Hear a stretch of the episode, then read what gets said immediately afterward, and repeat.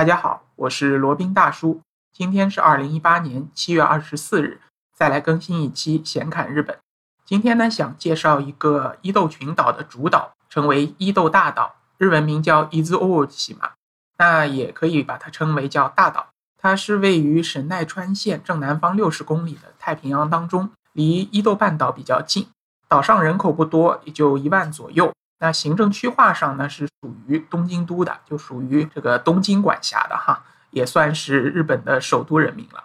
那伊豆大岛呢，是一个大大有名的岛屿。两个虚拟人物呢，他的故乡就在伊豆大岛上。一位呢是川端康成的小说《伊豆的舞女》中的舞女，她的故乡就是位于伊豆大岛。还有一个呢是非常著名的这个恐怖小说以及恐怖片《午夜凶铃》。它的女主角贞子也是出生在伊豆大岛的，所以就这个岛呢，既有伊豆的舞女这种浪漫的气息，但也有这种午夜凶铃、鬼气森森的这种感觉啊，反正是一种比较奇怪的，或者说比较有异域风情的这么一个岛屿。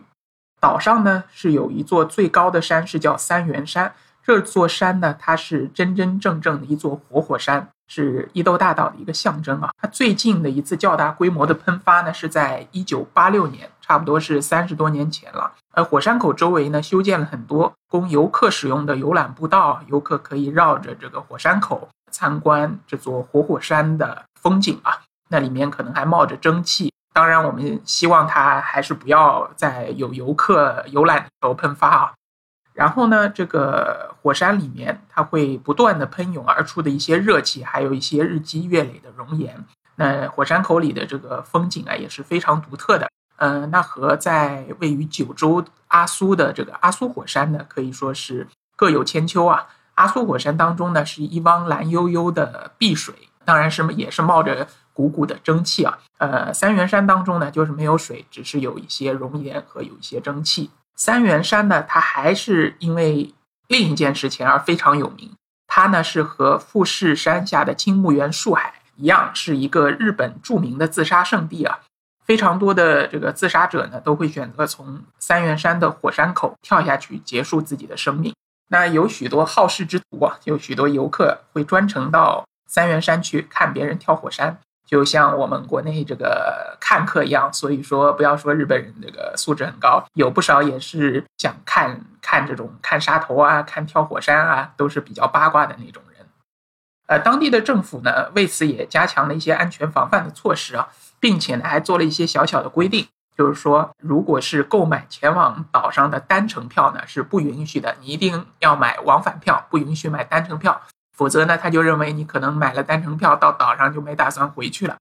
好，那再说一下交通啊，前往伊豆大岛呢，它的交通还是比较方便的，可以从东京的竹枝客船码头出发，坐高速汽船，大概两小时左右就可以到达岛上。那每天大概有两到三班的船，早上呢最早一班是八点发船，最晚一班呢是两点多发船。但是呢，因为海上可能受天气的影响比较大，有的时候风浪大的时候呢，可能会停船。所以说，如果想要搭乘这个船的话呢，第一个要提前预约，第二个呢，在出发前三天的时候啊，最好致电这个客船中心咨询当天能不能发船，当天会不会有比较恶劣的海况或者恶劣的天气，做到有备无患。这个罗宾是吃过亏的，记得上一次前往北海道，本来是定好了准备。搭船前往这个知床半岛那边知床岬那边去看一下的，但是呢，后来因为这个天气不大好，船呢就大部分都取消了。后来就是勉强搭了一个小船，能够出海走一小段路的，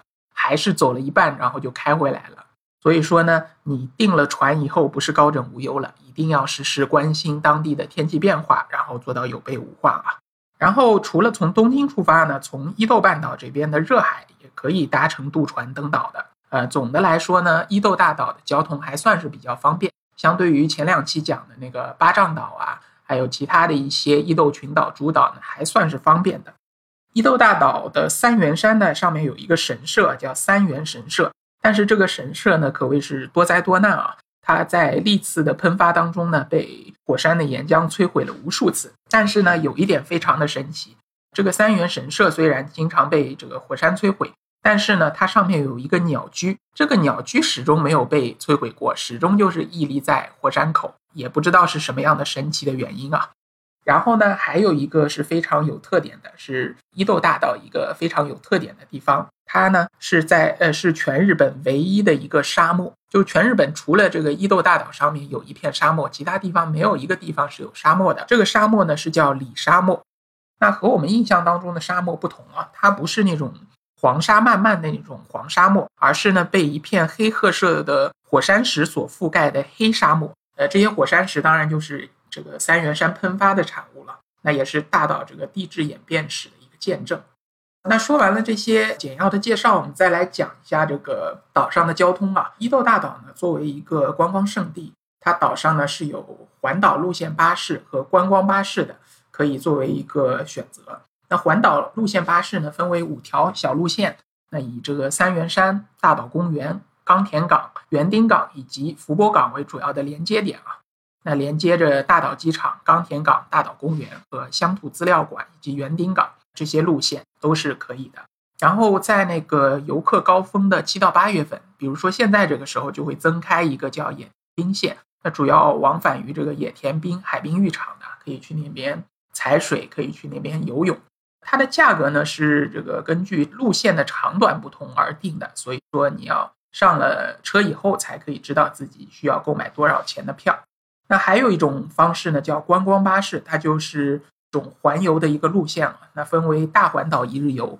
小环岛一日游、大岛公园到三元山的一个路线，以三元山到福波港的一个路线，还有呢就是大岛公园到福波港的路线。那这个观光巴士呢，它的价格会票价会比较贵一点，车上呢都会有一个向导，就类似于当地的这种一日团呐。都穿着岛上的传统的民族服装，给你们讲解各景点以及相关的故事传说。那价格相对比较贵一点，从六万到十万日元不等啊。OK，然后呢，呃，如果是想要买这个优惠票的话，它有相相应的选择。一个就是巴士环岛通票，它有一日票和两日票。一日票呢是两千，两日票呢是三千日元。那可以在这个一天或者两天之内呢，任意搭乘岛上的所有的路线巴士。可以说是非常的实惠啊。那还如果想要对于这个登山比较感兴趣，登这个三元山比较感兴趣的呢，可以买这个三元山的周游通票，呃，可以任意的乘坐三元山的一个路线巴士，价格呢是一千五百日元，应该还算是比较比较合理的一个价格。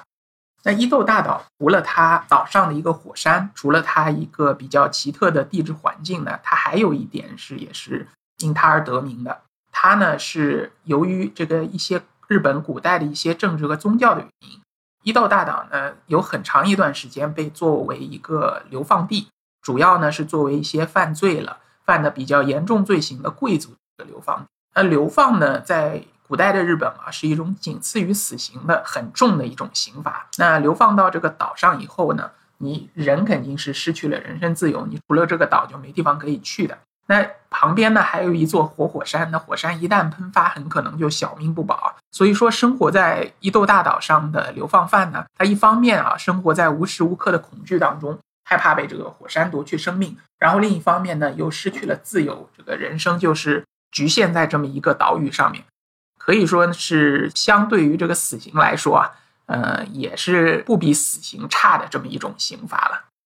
那被流放到这里呢，有不少的贵族，其中有一位这个是比较特别的，他是叫易小角，他也是这个日本最早的一个叫仙人。所谓仙人呢，可能和我们中国意义上的仙人是不一样的，他这个仙人可能就是类似于隐士啊、世外高人这种意思。他的那个信众也比较多，然后受到了当时日本朝廷的忌惮，然后就把他发配到了伊豆大岛。他传说呢，白天他会躲在山洞当中修行。而晚上呢，他就会运起法术啊，腾云驾雾，在岛上这个跑来跑去的。那这个人呢，传说啊，是《午夜凶铃》当中的女主角贞子的母亲。她的那个特异功能就是来自来自于这位易小角这位仙人啊。所以说，这些民间的传说、这些趣闻轶事都被收罗到这个《午夜凶铃》这本小说当中了。所以呢，我们在游览伊豆大岛的时候呢，也可以去看看这些岛上的名胜，也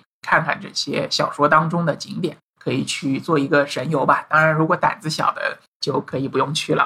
因为毕竟《午夜凶铃》是一部恐怖片。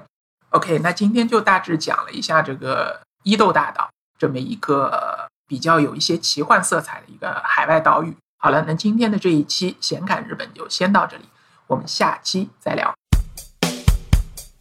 接下来是罗宾大叔的广告时间。罗宾大叔可以提供如下的收费服务，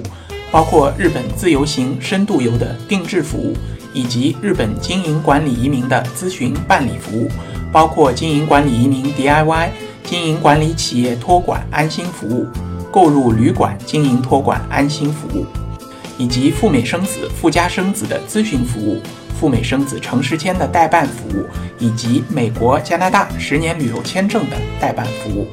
还有呢就是希腊购房移民服务，也叫希腊黄金签证项目，二十五万欧元希腊买房送一家三代绿卡，还有瓦努阿图绿卡捐赠项目，瓦努阿图入籍捐赠项目是全世界最经济、最快、最省心、最没有移民监的移民项目。以上所有的服务和罗宾大叔特别独家干货，都可以在罗宾大叔的个人官网三 w 点罗宾大叔的全拼点 com 上看到。您也可以添加微信八二七四七九七零八二七四七九七零，向罗宾大叔本尊咨询服务详情。添加时请注明获知微信号的渠道和咨询的内容。谢谢大家。